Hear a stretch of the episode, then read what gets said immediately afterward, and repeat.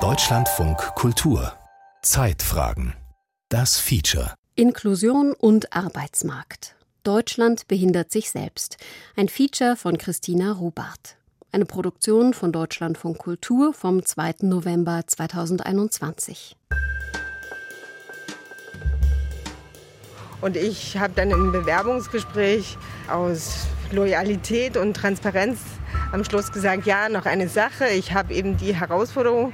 Da gab es positive und negative Resonanz. Bis hin zu einer sagte, ja, Sie können leider hier nicht anfangen. Das hätten Sie uns auch schon früher sagen können, dann hätten wir Sie nicht eingeladen. Sie können ja dann beim Empfang das Sektglas gar nicht ruhig halten, wenn Sie hier schon das Wasserglas nicht zum Mund geführt bekommen. Und ähm, solche Kommentare hören tatsächlich niemals auf. In der 10. Klasse oder 9. Klasse, wenn alle SchülerInnen gemeinsam zum Berufsinformationszentrum gehen, und ähm, ich mich an den Tag noch erinnere, wie meine Mutter zu mir gesagt hat, lass dir bloß keine Werkstatt einreden. Und dann bin ich da in diesem Berufsinformationszentrum und ähm, meine ganzen KlassenkameradInnen konnten sich dann alle Berufe in Deutschland anschauen. Von Gärtnerin bis zum Studium war alles dabei. Und der Raul bekam seinen eigenen Berater. Und der hat mich dann in sein Zimmer gebeten und dann saß ich diesem 50-jährigen Mann gegenüber, hatte die Tür hinter uns zugemacht, was ich unglaublich unangenehm fand.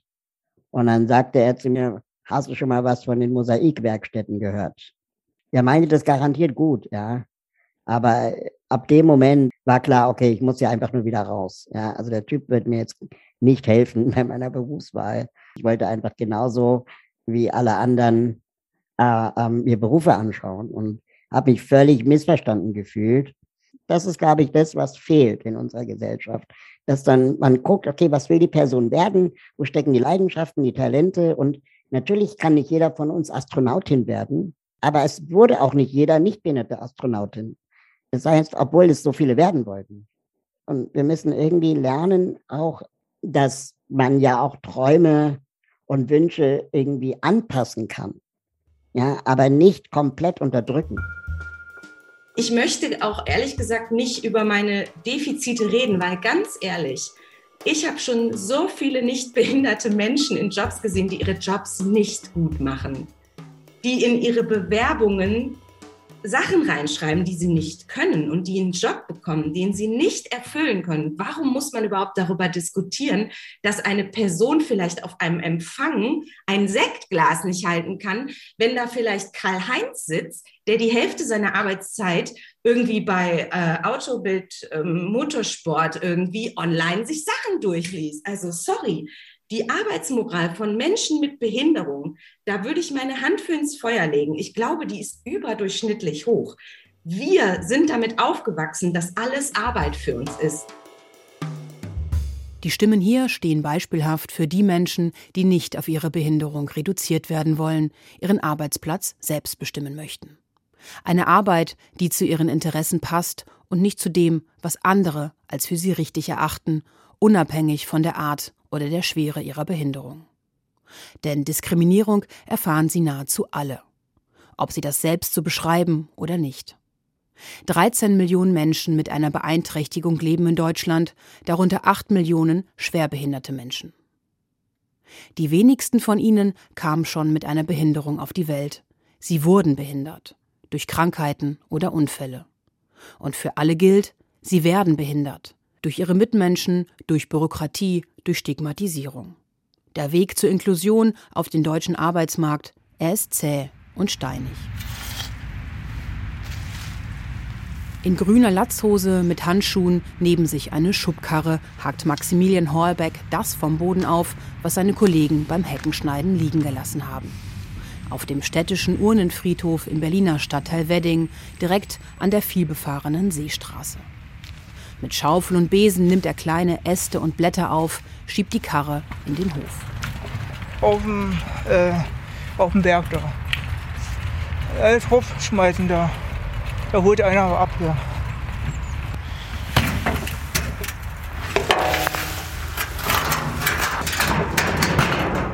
Ja, Nee, äh, kommt einer hier mit dem Bagger und dann schiebt er hier hoch und dann schmeißt er den rein. Maximilian Hallbeck ist 31 Jahre alt. Die Agentur für Arbeit hatte für ihn einen Platz in einer Werkstatt für Menschen mit Behinderungen vorgesehen. Das kam bei den Tests heraus, mit denen die Agentur darüber entscheidet, für welche Arbeit ein Mensch mit Beeinträchtigungen fähig sein soll. Maximilian Hallbecks Eltern aber wollten für ihren Sohn mit Lernschwierigkeiten mehr als das. Er sollte raus auf den ersten Arbeitsmarkt, auf den Arbeitsmarkt für alle, statt vielleicht sein ganzes Leben lang in einer Werkstatt zu verbringen und mit 150, 180 Euro im Monat nach Hause zu gehen. Damit ihm das nicht passiert, haben ihm Detlef Kube und das Team von BIS e.V. geholfen. BIS e.V. ist ein Verein, der behinderte Menschen individuell in Ausbildung und Arbeit bringt. Im Bundesteilhabegesetz ist geregelt, dass neben den Werkstätten für Menschen mit Behinderungen auch sogenannte andere Leistungsanbieter Menschen mit Beeinträchtigungen dabei begleiten dürfen, eine Arbeit zu finden, die zu ihnen passt auf dem ersten Arbeitsmarkt. Das tut BIS e.V. mit eigenen Konzepten, viel Durchhaltevermögen und Engagement. Also wenn Maxi was macht, eine Arbeit erledigt, dann kann man sich immer darauf verlassen. Also da muss keiner noch mal hinterher gucken, ob es richtig ist. Das passt dann. Ja, da ist er sehr akribisch. Detlef Kube ist Maximilian Hallbecks Berufsbegleiter, finanziert über das Integrationsamt. Um einen Arbeitsplatz zu bekommen, hat Maximilian Horbeck das sogenannte persönliche Budget. Das steht Menschen mit Behinderungen seit 2008 rechtlich zu, um ihnen ein selbstbestimmtes Leben zu ermöglichen. Damit können sie sich Unterstützung einkaufen. Maximilian Horbeck muss seinen Antrag bei seinem Kostenträger dafür jedes Jahr neu stellen. Viel Bürokratie für etwas Mündigkeit. In einer Küche hat er sich als Praktikant ausprobiert, in einer Autopflege. Das klappte nicht so gut. Hier auf dem Friedhof ist er angekommen. Er hat ein tolles Kollegenteam. Ist ja auch immer ganz wichtig, dass wir Menschen finden im Betrieb, äh, die äh, so ein Händchen haben für Leute wie ihn. Und ich habe hier eine, eine, Kollegin, die sich ihn da angenommen hat und ihn auch so ein bisschen bestärkt hat, sich da auch mal zur Wehr zu setzen, wenn so mal so ein bisschen rumgelästert und rumgealbert wird hier. Ja, das ist ein Paradebeispiel für positive Entwicklung. Ein langer Weg. Dafür brauchte Maximilian Hallberg einen Arbeitgeber, der ihm Zeit ließ, sich einzuarbeiten. Seiner nahm sich viel Zeit. Nach zehn Jahren bekam er endlich seinen unbefristeten Arbeitsvertrag. Also seine psychoemotionale Entwicklung, die ist einfach fantastisch. Von jemand, der kaum Piep sagen konnte als Schüler noch, ne, zu jemand, der heute wirklich aushält, hier sein Mann steht und sich tatsächlich auch den Kollegen gegenüber behauptet einfach. Das kann man sagen. Und das ist einfach toll. Das ist so ein großer Gewinn.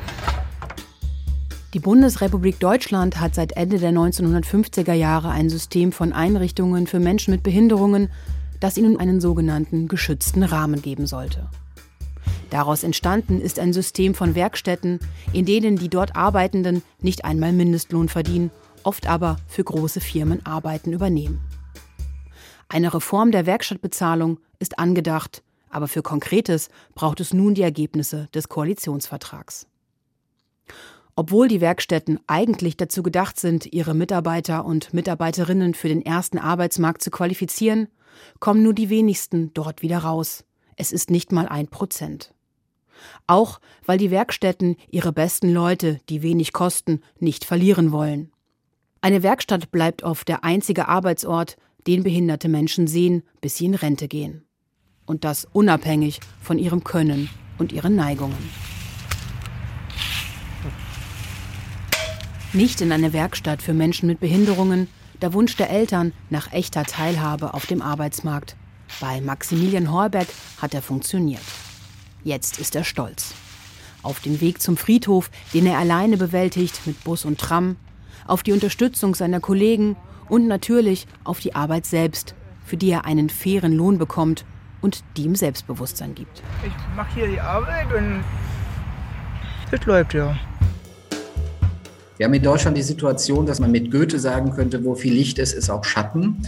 Das Licht besteht darin, dass wir bis zur Pandemie noch nie so viele Menschen mit Schwerbehinderung im Job hatten auf dem allgemeinen Arbeitsmarkt, nämlich mehr als 1,3 Millionen. Das ist gut, finde ich.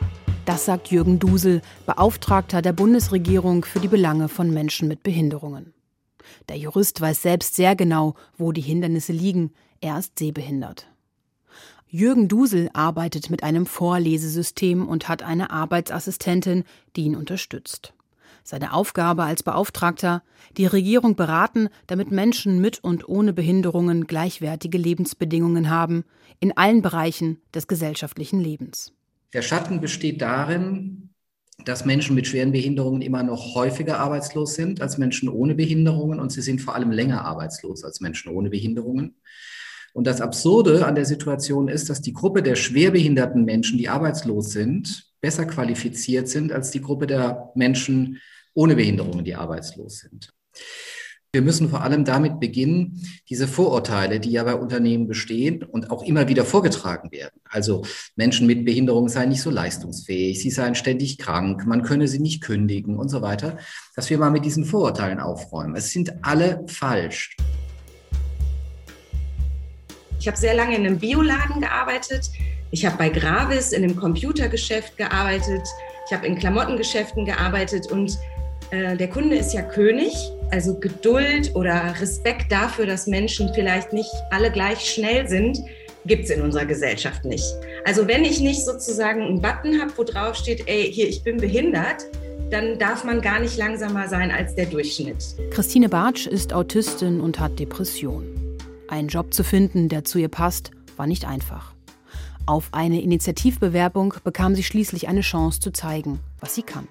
Es wurde ein Job für mich geschaffen und diese Leute da, das war ein Kunstverein hier in Dortmund, die haben mich einfach äh, gelassen. Die haben mich gelassen, mich zu entwickeln in dem Job und ich konnte dadurch lernen, was auch meine behinderungstypischen ähm, Stärken sind. Also was ich sogar besser kann als andere, einfach weil ich gelassen wurde. Mit ihren Chefs klappt es super, sagt sie. Ihr Vertrag wurde über mehrere Jahre verlängert, aber mit den Kolleginnen funktionierte es weniger. Mein Gehirn funktioniert logisch und Logik heißt für mich auch Ehrlichkeit. Das heißt für mich und vor allen Dingen im Arbeitskontext zum Beispiel zu sagen, so du, hör mal, ähm, diese und diese Datei, die hast du halt in dem Ordner abgelegt. Das macht aber gar keinen Sinn, weil wir legen die immer da ab, weil sonst findet die keiner. Und ich habe das ganz oft so erlebt, dass aber die andere Seite, die KollegInnen, die haben dann gedacht, nee, also das höre ich mir jetzt nicht an. Ich habe Sozialwissenschaften studiert. Ich lasse mir doch jetzt hier nicht von einer, von einer, ähm, naja, ich will jetzt nicht sagen behinderten Kollegin, aber von einer Kollegin sagen, wie ich Sachen zu machen habe. Und da habe ich oft das Gefühl gehabt, die konnten nicht akzeptieren, dass ich auch Stärken habe und Sachen kann, die die nicht können. Der Job ist Geschichte. Und für Christine Bartsch ist mit etwas Abstand vieles klarer geworden und sie radikaler. Ich möchte keinen Arbeitsplatz haben, wo ich nicht respektiert werde. Und der nächste Job, der kommt, der muss perfekt sein. Und wenn mich keiner haben will, ich muss wirklich sagen, mir geht's am Arsch vorbei, dann arbeite ich halt nicht. Wenn diese Gesellschaft keinen Platz für mich hat, dann lebe ich lieber von Hartz IV und versuche schwarz dabei zu putzen, als einen Job zu nehmen, wo ich nicht ehrlich Autistin sein kann. Ich finde, dadurch geht sehr viel cooles Potenzial verloren. Richtig gute Leute machen dann irgendwann ihren eigenen Weg, gründen ihre eigenen Firmen. Claudia Gersdorf lebt mit einer infantilen Zerebralparese mit Ataxie und Tremor, umgangssprachlich bekannt als Spastik. Unter der Geburt bekam sie zu wenig Sauerstoff. Zu DDR-Zeiten wurde sie gut gefördert, sagt sie. Sie machte Abitur, studierte, spricht heute fünf Sprachen, war unter anderem mehrere Jahre Pressesprecherin von Viva Con Agua, einer Organisation, die sich für sauberes Trinkwasser im globalen Süden einsetzt. Jetzt wird sie ihre eigene Chefin und baut eine Agentur auf. Dabei will sie Unternehmen auch bewusst machen, dass Menschen mit Behinderungen zu beschäftigen ein Gewinn ist. Vielleicht trägt das auch zur Diversität dann bei, dass Leute, die betroffen sind, in Anführungszeichen, einfach mal vorleben, wie es gehen kann. Der Mensch lebt von Emotionen, von Praxis, von Handeln. Der Mensch ist kein Theoretiker.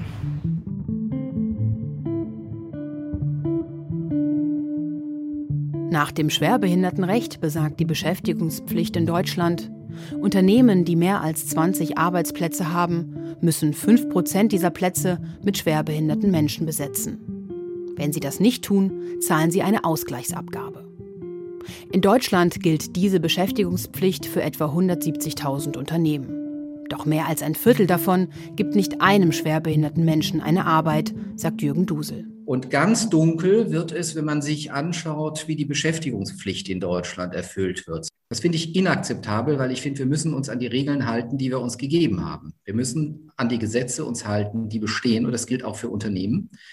Und deswegen fordere ich zweierlei. Zum einen, dass wir uns nochmal anschauen, das war mein Vorschlag, das Leistungsrecht für Arbeitgeber, die dann tatsächlich Menschen mit schweren Behinderungen einstellen, nochmal zu vereinfachen, also einfacher zu machen, weil es wirklich komplex und kompliziert ist. Aber zum anderen auch die Ausgleichsabgabe für diejenigen Unternehmen, die wirklich null Beschäftigungsquote haben, deutlich zu erhöhen, nämlich zu verdoppeln. Ähm, ich halte es da mit Hubertus Heil, der gesagt hat, null Toleranz für null Beschäftigung. Diese Ausgleichsabgabe ist gestaffelt und liegt für das Jahr 2021 je nach erreichter Beschäftigungsquote zwischen 140 und 360 Euro pro Monat für einen nicht besetzten Pflichtarbeitsplatz. In Hessen kommen so zum Beispiel rund 60 Millionen Euro im Jahr zusammen. Ein Teil des Geldes fließt in Projekte, die wiederum Menschen mit Behinderungen helfen sollen, einen Job zu finden. Mit einem Teil werden Investitionen in Werkstätten und die Beschäftigung in sogenannten Inklusionsbetrieben gefördert. Außerdem kann das Hessische Integrationsamt zum Beispiel Prämien ausgeben. 9000 Euro für eine Firma, die einen behinderten Menschen einstellt, nochmal 5000 Euro, wenn sie jemanden aus einer Werkstatt herausholt und langfristig beschäftigt. Die Unternehmen sagen uns immer, wir würden ja gerne einstellen, aber wir finden niemanden. Äh, und die betroffenen Menschen sagen, ja, bei uns stellt keiner ein. Ich habe schon zig äh, Vorstellungsgespräche gehabt und keiner nimmt mich. Alexandra von Winning vom Personalforum Inklusion in Frankfurt am Main will nicht länger warten.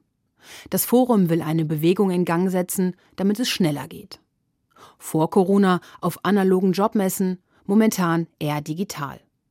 Infoveranstaltungen mit vielen praktischen Tipps für Firmen und Arbeitnehmer.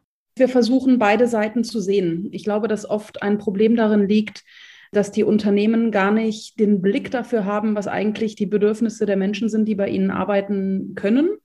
Ähm, und dass wiederum äh, die Menschen, die dort arbeiten könnten, äh, auch nicht so einen richtigen Blick dafür haben, welchen Beitrag sie leisten können, was ihre Stärken sind, was aber auch ihre Herausforderungen sind. Oft liegen die Probleme schon in den Jobbeschreibungen der Unternehmen. Die lassen zum Teil wenig Spielraum für unterschiedliche Stärken.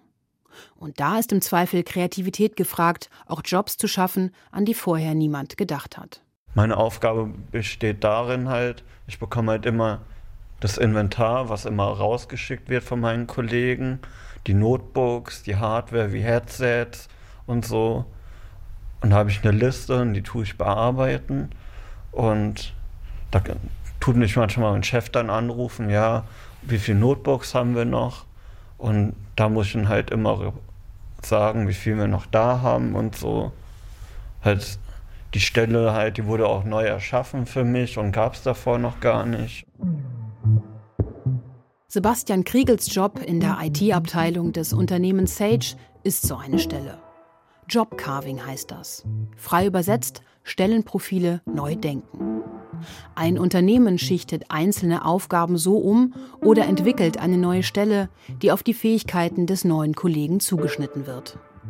Sebastian Kriegel war seit 2011 in einer Werkstatt, weil er an die Dialyse musste und einen für ihn sicheren Ort suchte, an dem er in seinem erlernten Beruf als Digitaldrucker arbeiten konnte. IT aber war schon immer sein großes Interesse. Als er vor zwei Jahren dann eine neue Niere bekam, war klar, ich will halt mal raus aus der Werkstatt. Ich will mir eine neue Perspektive schaffen. Und dann habe ich halt immer mit Frau Bürkle Gespräche geführt. Was kann man denn machen? Was gibt es denn so für Sachen? Stefanie Bürkle ist Sebastian Kriegels Jobcoach bei der Frankfurter Werkgemeinschaft. Sie vermittelt Menschen aus den Werkstätten für Menschen mit psychischen Erkrankungen auf den ersten Arbeitsmarkt. Auf dem Personalforum knüpfte sie mit mehreren Unternehmen Kontakte, brachte ihm eine Broschüre mit. Was folgte, war ein erstes Kennenlernen. Daraus entstanden ist erst ein Probetag, dann ein längeres Praktikum. Also ich, ich denke, dass äh, wirklich der erste Schritt äh, auch so ein, so ein Praktikum ist. Ja? Also natürlich erstmal kennenlernen, unverbindlich. Der eine braucht mehr Aufmerksamkeit, der andere weniger. Also bei Herrn Kriegel ist es jetzt ja, die Selbstständigkeit wird da sehr groß geschrieben, das kann er alles wunderbar abbilden, aber das äh, ist halt nicht bei jedem so. Da gibt es sicher auch den einen oder anderen, der eine Arbeitsassistenz bräuchte oder einfach sehr viel mehr Betreuung. Und dann ist die Frage, kann die Firma das leisten? Wo kommt die Manpower her und äh, ja, wer kommt dafür auf ne, finanziell? Also wenn eine Firma dann auch sieht, dass es doch recht unkompliziert gehen kann, könnte das funktionieren. Und wenn da mehr Firmen offen dafür wären, und es wird auch immer mehr, würde ich jetzt mal sagen, dann äh, ja, kann das äh, ein weiterer Schritt sein, dass das eben sich steigert, ja, dass da einfach mehr Bereitschaft da ist. Diese Bereitschaft vom Softwareunternehmen Sage, einfach mal zu machen und auszuprobieren, wie das klappt mit einem Kollegen mit einer Beeinträchtigung, die ist für Sebastian Kriegel jetzt der erste zarte Schritt zur Inklusion. Da tut die Werkstatt mich sozusagen ausleihen an eine Firma und, ähm, und die Firma tut das Gehalt dann zum Beispiel an die Werkstatt schicken und bezahlen und die Werkstatt ist halt als Zwischenträger und überweist mir auf ein Konto Betrag X. Und ja, das ist halt die neue Art, die Leute zu integrieren, dass die ganzen Vorurteile auch mal abgeschafft werden und die Leute, die ein Handicap haben, mehr in die auf dem freien Arbeitsmarkt integriert werden. Geholfen, sagt Sage Personalchefin Karin Baumann, hätten ihr da auf dem Personalforum auch viele Gespräche mit anderen Unternehmen, die schon mehr Erfahrungen haben. Und dann, sagt sie, spielt die Behinderung keine Rolle mehr, sondern nur noch das, was Sebastian Kriegel dem Unternehmen bieten kann. Es war eigentlich nur wichtig zu wissen, was kann er, in welchem Rahmen kann er arbeiten, wie viele Stunden kann er arbeiten, an wie vielen Tagen der Woche, so dass wir uns intern auch organisieren konnten. Aber ansonsten wurde er aus meiner Sicht behandelt wie jeder andere Arbeitnehmer auch bei dem, bei dem Gespräch, bei dem Vorstellungsgespräch oder bei dem Probearbeiten. Wir hatten auch ähm, mehrere Bewerber und haben Probearbeitstage gemacht und bei anderen hat es nicht geklappt. Von daher geht es erstmal darum zu schauen, wo ist der bestmögliche Match. Was Sebastian Kriegel jetzt noch fehlt, sein großes Ziel, ein richtiger Arbeitsvertrag ohne Umweg über die Werkstatt. Übersetzt heißt das für ihn nichts anderes als Anerkennung und echte Teilhabe. Das, worum es letzten Endes geht. Ein vielleicht weiterer Schritt dorthin wurde in der letzten Änderung des Teilhabestärkungsgesetzes festgeschrieben. Zum 1. Januar 2022 sollen das sogenannte Budget für Ausbildung erhöht werden und einheitliche Ansprechstellen entstehen, die Arbeitgeber beraten und unterstützen bei der Ausbildung, Einstellung und Beschäftigung von Menschen mit Behinderungen. Auch im Hotel Schulz in Berlin nähert sich Hotelmanager Dominik Tolosana langsam einer neuen Gruppe von potenziellen Mitarbeitenden. Er hat sich von selbst bei BIS e.V. gemeldet und darüber Philipp Priet kennengelernt. Wir haben ja in unserem Hotel so ein bisschen den sozialen Anspruch, wir haben zum Beispiel Programme, dass unsere Mitarbeiter 5% der Arbeitszeit in soziale Projekte investieren können. Die Sache mit Philipp ist genauso ein Ding, was wir antreiben wollten, dass wir sagen, wir möchten mit Menschen mit Behinderung zusammenarbeiten. Und ähm, ich habe mich dann mal im Internet informiert, wo welche Stellen es gibt. Natürlich hat man immer Fragen in diesen Bereichen, ähm, wie funktioniert es, in welchem Bereich kann man überhaupt die Personen einteilen, wie läuft es mit den Prozessen. Jetzt steht Philipp Priet in der Großküche an den Spülmaschinen. Er macht keine klassische Ausbildung, sondern eine sogenannte berufliche Qualifizierung. Er lernt vor allem praktisch, worauf es ankommt. Ich spüre die Gläser ein bisschen aus, damit sie besser sauber werden. Die ganzen Bleche und so, was da vorher steht, rein. Vom Frühstück mache ich es auch rein. Und dann geht's halt los mit Frühstück. Mit Teller, Tassen, Schüsseln, Besteck. Für Hotelmanager Dominik Tolesana ist das gerade jetzt sehr wichtig, weil sich über die Zeit des Lockdowns viele Menschen aus der Gastronomie und Hotellerie neue Jobs gesucht haben. An Fachkräften mangelt es. Mit Philipp Ried kann er eine Lücke füllen. Somit ist er natürlich eine große Unterstützung. Aber man muss halt immer aufpassen, dass die gegebenen Aufgaben auch machbar bleiben. Aber wir kommen ganz gut zurecht. Wir haben Systeme gefunden, wann er wo eingesetzt wird, dass es dann eben, je nachdem, wie groß der Aufwand gerade ist, äh, auch gut passt. Und er das auch alles schafft und immer noch was dazu lernt, beziehungsweise ähm, auch wächst in diesen ganzen Aufgaben. Dass Philipp Ried in einer Werkstatt für Menschen mit Behinderungen unterkommen könnte, das war für seine Mutter nie eine Option. Mama hat alles gegeben, dass ich nicht in die Werkstatt komme. Das habe ich auch alles meiner Mama zu danken. Weil sie wäre, dass ich ein Leben habe. Und jetzt bin ich hier.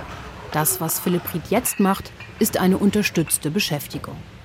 Eigentlich stand Feuerwehrmann auf seiner Wunschliste. Das klappte nicht. Wegen seiner Höhenangst, sagt er. Hotelmanager Dominik Tolosana wollte Philipp Ried kennenlernen. Hier im Hotel bekam er die Chance, sich zu beweisen. Er wird unterstützt von Maike Engelberg, seiner Berufsbegleitung. Sie schaut auch heute vorbei, wie es so läuft, ob es Fragen gibt. Ähm, Philipp ist jemand, der redet ganz gerne. Ne? Wie können wir da gucken, dass es sich dann um die Arbeit dreht? Ne? Ähm, da gibt es verschiedene Methoden. Man kann Pläne machen, man kann ähm, andere Sachen ne? mit bildlich oder schriftlich ne? abhaken dass man da einfach ausprobiert, was hilft. Wir, wir haben dann Monsterkarten zum Beispiel, ne, dass die Kollegen dann hin, ihm was hinlegen können. So, Achtung, wir haben jetzt hier Stress. Ne, dass, dass Philipp das schnell visualisiert sieht. Das wollen wir jetzt mal ausprobieren, genau. Philipp Ried hat seinen Platz im Team gefunden. Auch wenn sich sein Kollege Michael das anfangs so gar nicht vorstellen konnte. Ja, das ist ziemlich gut eingefügt, also ziemlich schnell vor allem, wo ich am Anfang dachte, oh Gott, oh Gott, das wird eine Katastrophe, aber es ging dann Ganz schnell eigentlich. Philipp Rietz Kollege Michael ist ein gutes Beispiel dafür, dass sich Vorurteile dann auflösen, wenn sich Menschen mit und ohne Behinderung begegnen. Dass das hierzulande im Jahr 2021 immer noch die Ausnahme ist, ist ein Beispiel für deutsche Sonderwelten. Menschen, die nicht einer gewissen Norm entsprechen, leben am Rand. Dass Menschen mit Behinderungen im gesellschaftlichen Leben zum Alltag gehören, Genau dafür setzt sich Raoul Krauthausen ein.